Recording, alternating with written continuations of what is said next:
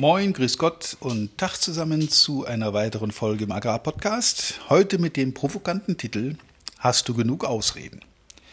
Vielleicht fragst du dich, was dieser Titel soll. Vielleicht äh, ist dir auch gleich klar, auf was das hinausläuft. Deshalb viel Spaß bei dieser neuen Folge.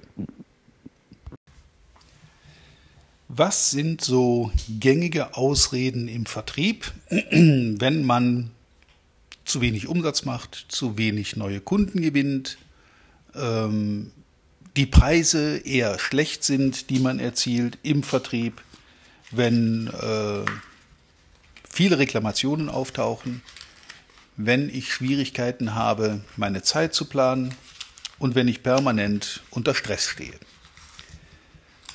Ich werde mal so die ein oder andere aufgreifen. Oft höre ich im Training, ich habe so viel Bestandskunden zu betreuen, dass für die Neukundenakquise keine Zeit bleibt. Ja, das klingt zunächst mal bestimmt sehr ehrenvoll. Wenn also jemand so viel Bestandskunden hat und demnach offensichtlich auch so viel Umsatz hat, dass er für Neukundengewinnung praktisch keine Zeit hat. Mit Verlaub, dann hat diese Person nicht begriffen, worum es im Vertrieb geht. Bestandskundenbetreuung ist sowas wie äh, Beratung, Kontakt halten zu Freunden, Beziehung aufrechterhalten, nett sein, äh, mit den Kunden gemeinsam Dinge bearbeiten. Natürlich ist auch das eine Vertriebsaufgabe.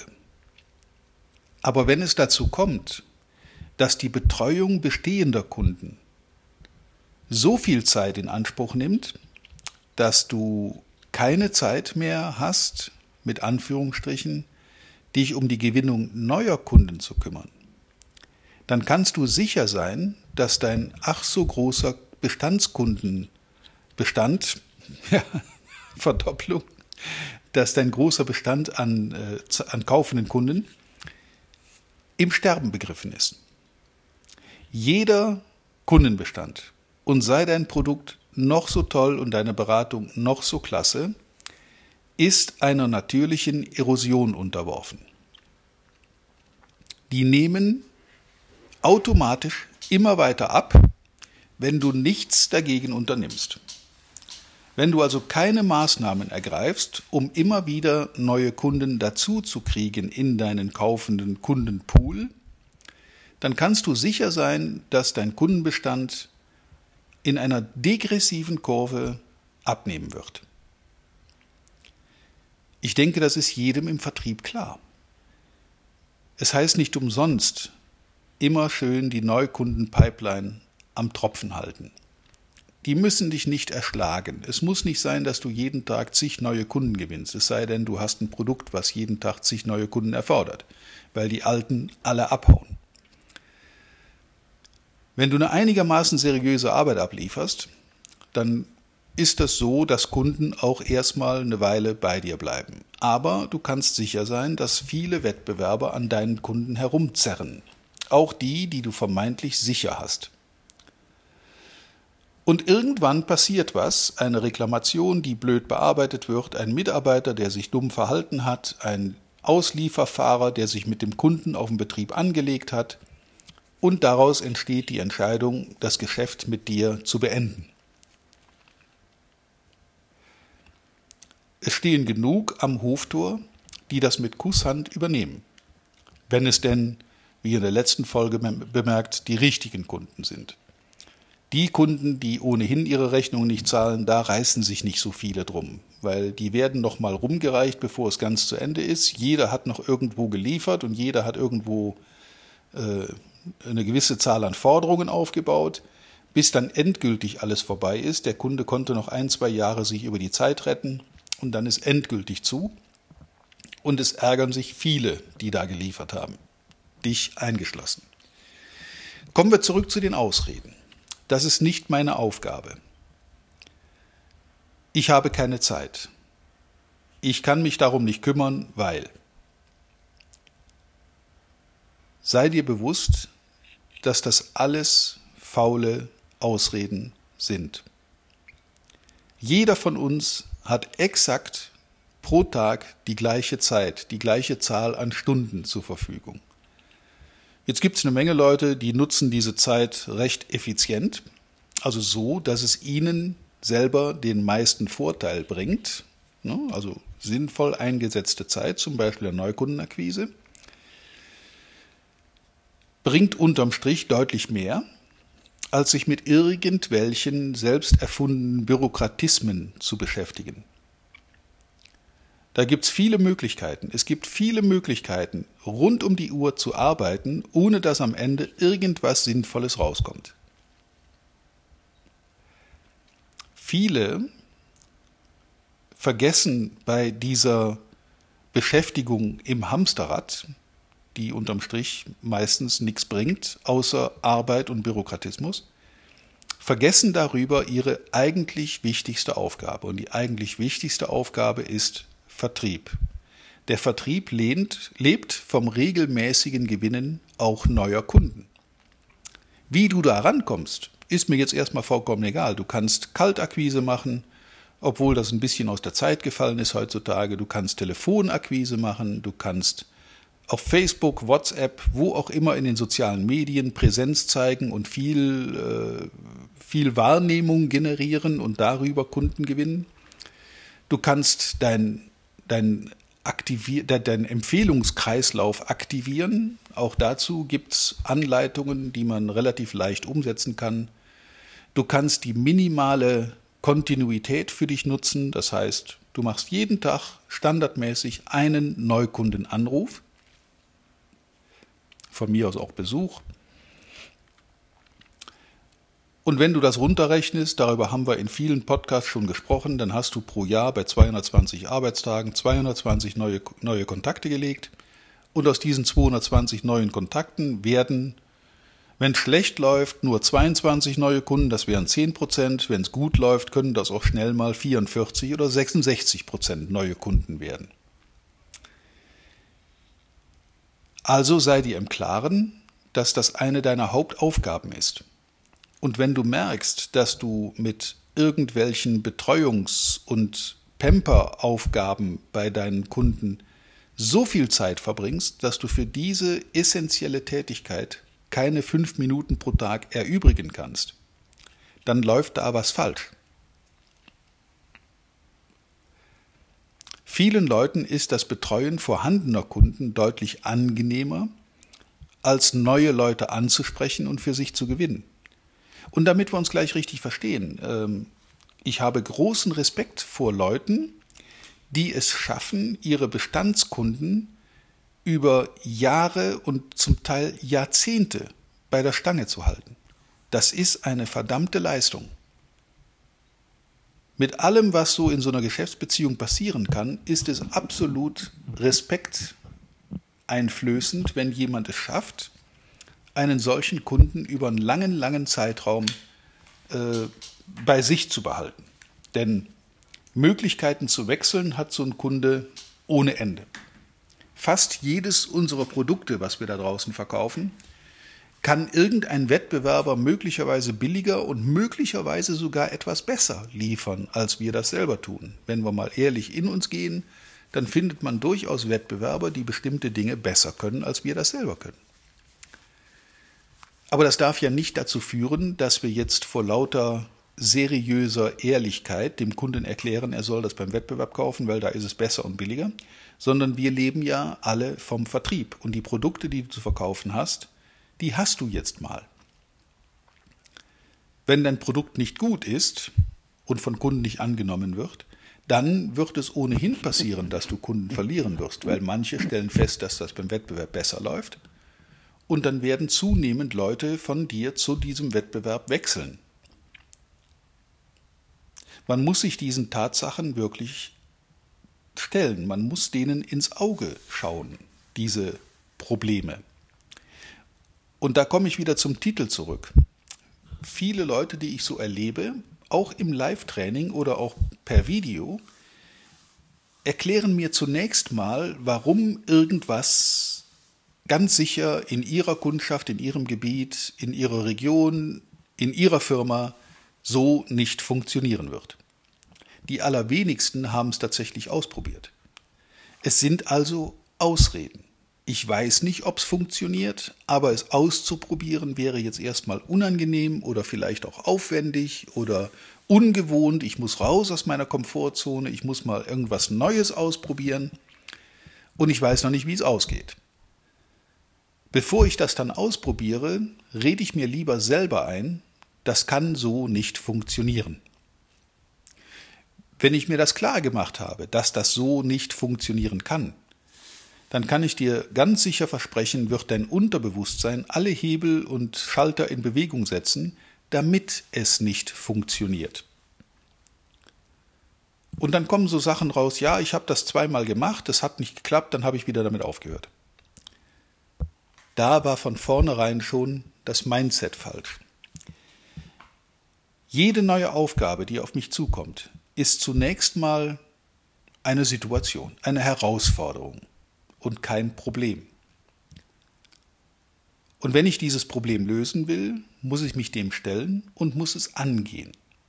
Und ich muss es mit möglichst positivem Mindset, mit möglichst positiver Einstellung angehen.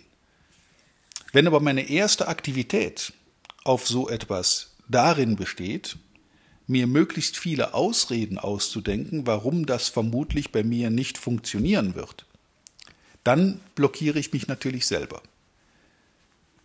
Denn ich habe so viele Ausreden und so viele Dinge, die dagegen sprechen, dass eigentlich nichts mehr überbleibt, was dafür spricht, außer dass ich selber noch nicht probiert habe. Ich erlebe so viele Leute, die sich mit super tollen Ideen outen und sich dann anfangen darüber Gedanken zu machen, bevor sie es mal probiert haben, warum das wahrscheinlich in ihrer Kundschaft nicht funktionieren wird, dass sie es gar nicht erst probieren. Und wenn ich dann Klarheit habe, ich habe es nicht probiert, weil es wird ja nicht funktionieren, also meine Ausrede hat recht und deswegen lasse ich es lieber gleich. Dann ist das eine Negativspirale, in die ich mich selber hineinmanövriert habe. Und wenn ich mich selber in so eine Negativspirale hineinmanövriere, dann werde ich noch mehr Ausreden finden. Und ich kann dir garantieren, wenn du eine solche Idee, eine neue Vorgehensweise oder was auch immer mit deinem Umfeld besprichst, dann wirst du überwiegend negative Kommentare ernten. Du wirst überwiegend mit Leuten umgeben sein, die dir erklären, warum das, was du da gerade vorhast, nicht funktionieren wird. Und glaub mir, ich weiß, wovon ich rede. Als ich die Entscheidung getroffen habe, mich als Trainer selbstständig zu machen, das war in der Wirtschaftskrise 2003, da lag Deutschland relativ stark am Boden, während um uns herum viele Länder wie die Niederlande und auch andere ganz gut prosperiert haben. Und wie viele Stimmen ich gehört habe, dass ich meine, meine sichere Geschäftsführerposition und den vom, von der Firma bezahlten Firmenwagen inklusive meiner Altersvorsorge komplett über Bord geschmissen habe, ich habe dann Schulden gemacht und bin eingestiegen und habe gesagt, okay, wenn es geht, dann kriege ich das auch hin. Wenn es überhaupt möglich ist, auf diesem Wege sein Auskommen und seine Entwicklung zu machen, seine Firma aufzubauen, dann gibt es auf diesem Planeten keinen Grund, warum ich ausgerechnet das nicht können sollte. Es gibt ja genug Beispiele von Leuten, die da sehr erfolgreich unterwegs sind. Also wenn die das können, was sollte denn dagegen sprechen, dass ich das auch hinkriege? Und ich kann in der, Rücksch in der, in der Rückschau, kann ich das äh, einordnen von zehn Leuten, die das mitbekommen haben, was ich vorhabe, waren acht, vielleicht sogar neun. Eine Person war so ein bisschen ambivalent, das war durchaus positiv, aber mit vielen Bedenken ausgestattet aber acht waren rundweg negativ. Der Markt wird gerade auf dich warten, als wenn es noch nicht genug Trainer gäbe. Und das Preis, die Preisvorstellung, die du hast, die du da äh, aufrufen willst, das ist vollkommen illusorisch. Und so weiter und so weiter und so weiter. Okay, lange Rede, kurzer Sinn, ich habe es gemacht. Ich habe diese ganzen Bedenken über Bord geschmissen, meine eigenen natürlich sofort und auch die der anderen. Manche davon sind nach wie vor in meinem Freundeskreis, einige davon haben sich verabschiedet. Ähm, aber ich mache das jetzt über 17 Jahre und ich möchte mit aller Bescheidenheit sagen, mit einigem Erfolg. Ich kann da seit dieser Zeit recht gut davon leben und es macht mir nach wie vor Spaß. Das ist der Job, den ich von all meinen beruflichen Positionen bisher am längsten ausübe. 17 Jahre habe ich es noch auf keinem anderen Job ausgehalten. Und ich sehe im Moment auch kein Ende kommen. Immer wieder neue Herausforderungen. Jetzt Corona, Live-Trainings sind im Prinzip fast unmöglich. Äh, ich bin einer von denen, die mit Berufsverbot belegt worden sind, aber ähm, keinen Ausgleich dafür kriegen. Ich bin also kein Gastronom, sondern ich hänge halt nur hinten dran. Und wenn ich Live-Trainings nicht mehr ausführen kann, habe ich quasi Berufsverbot. Ja, was tun? Ich kann meinen Laden zumachen und von Stütze leben oder ich kann dafür sorgen, dass ich andere Wege finde, meine Kunden zu erreichen. Und das sind genau die Vorgehensweisen, die ich meine. Das ist das Mindset, das du im Vertrieb brauchst. Es gibt keine Probleme. Es gibt Situationen, es gibt Herausforderungen, es gibt Ideen, darunter sind manche blöde, auch bei mir. Das stellst du dann relativ schnell fest. Blöde Idee, lieber wieder lassen, einstampfen, das Ding bringt nichts, das bringt uns keinen Millimeter weiter. Und manchmal sind auch Zufallstreffer dabei, von denen ich selbst vorher nicht geglaubt hätte, dass sie funktionieren. Eine davon ist dieser Podcast. Da war ich selber wahrscheinlich der größte Bedenkenträger von allen, als wir das angefangen haben. Und wenn ich mir ansehe, dass wir inzwischen auch schon mehrfach äh, Tage hatten, wo über 400 Leute sich diese Podcast-Folgen angehört haben, also 400 Abrufe der Podcast-Folge pro Tag. Das ist nicht jeden Tag so. Es gibt Tage, da sind wir auch durchaus mal einstellig. Dann hast du da 6, 7, 8, 9 50, 60, 130, aber es gibt eben auch einige Tage drunter und Folgen, die über 400 Mal pro Tag abgerufen werden. Und da möchte ich tatsächlich davon von Erfolg reden. Das ist eine Story, die mich selber überrascht hat, wo ich so auch nicht mit gerechnet hätte, aber was natürlich Spaß macht. Hätte ich all meinen Bedenken und meinen Ausreden am Beginn geglaubt, dann hätte ich das Ganze vielleicht drei Wochen gemacht, hätte festgestellt, hm, das ist mit den Zuhörern wirklich nicht so der große Bringer und hätte es wieder eingestellt. Man hätte das auch für eine dumme Idee halten können, nach wenigen Wochen und sagen, oh komm, bringt nichts, hören wir auf damit, ist doch viel Aufwand. Aber ich habe mich dann weiter überreden lassen und mich auch selber überredet. Junge, das musste erst mal eine Zeit lang durchziehen. Und wenn das eine Weile läuft und du kannst absehen, was passiert, wie reagiert die Zielgruppe darauf, dann kannst du immer noch aufhören. So ein Podcast einstampfen ist sehr einfach. Ich nehme einfach keine neuen Folgen auf und Feierabend. Dann ist das relativ schnell beendet. Aber erstens macht es mir Spaß und zweitens zeigen die wachsenden Zuhörerzahlen und die vielen Abrufe, äh, dass das offensichtlich in die Zeit passt und dass das von der Zielgruppe aufgenommen wird. Okay. Kurze Rede, langer Sinn, zusammenfassend. Sobald dir eine Ausrede in den Kopf kommt, irgendetwas nicht zu tun, dann hinterfrage bitte diese Ausrede. Ist das eine Ausrede aus Bequemlichkeit, aus nicht an die Idee oder an sich selber glauben, Kommt die Ausrede von außen? Reden dir andere ein, dass es so nicht funktionieren wird? Wenn ja, warum wollen sie dir das einreden? Haben sie Angst vor deinem Erfolg möglicherweise? Keine Ahnung. Analysiere deine Ausrede. Das, was dir als erstes in den Sinn kommt bei einer neuen Idee, bitte mal einfach aufschreiben, den Satz, der dir in den Sinn kommt, aufschreiben und dann in aller Ruhe analysieren. Willst du es nur weiter bequem haben? Hast du Angst, deine Komfortzone zu verlassen? Oder willst du ein kleines Risiko eingehen, das ja durchaus überschaubar ist, und schauen, was daraus wird? Ich wünsche dir jedenfalls viel Spaß, viel Erfolg mit vielen neuen Ideen gerne auch mal ein paar Bekloppte.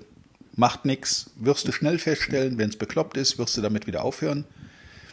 Aber die besten Stories, wie ihr alle wisst und wie du auch weißt, fangen ja meistens mit dem Satz an, halt mal kurz mein Bier fest. Okay, damit schließe ich heute die Folge. und ich bin ziemlich sicher, dass jeder diesen Satz schon mal gesagt hat. Und das, was danach folgte, bleibt für ewige Zeiten in deiner Erinnerung eingebrannt. Ob es gut oder schlecht war, ist deine Sache, aber es wird sich auf jeden Fall einbrennen und du wirst an diesen Moment des Halt mal kurz mein Bier dich ewig noch daran erinnern. Hoffentlich mit einem Lachen. Okay. Ich wünsche dir wie immer bei allem, was du tust, viel Spaß, viel Erfolg und nicht zu vergessen, reiche Ernte. Bis zum nächsten Mal.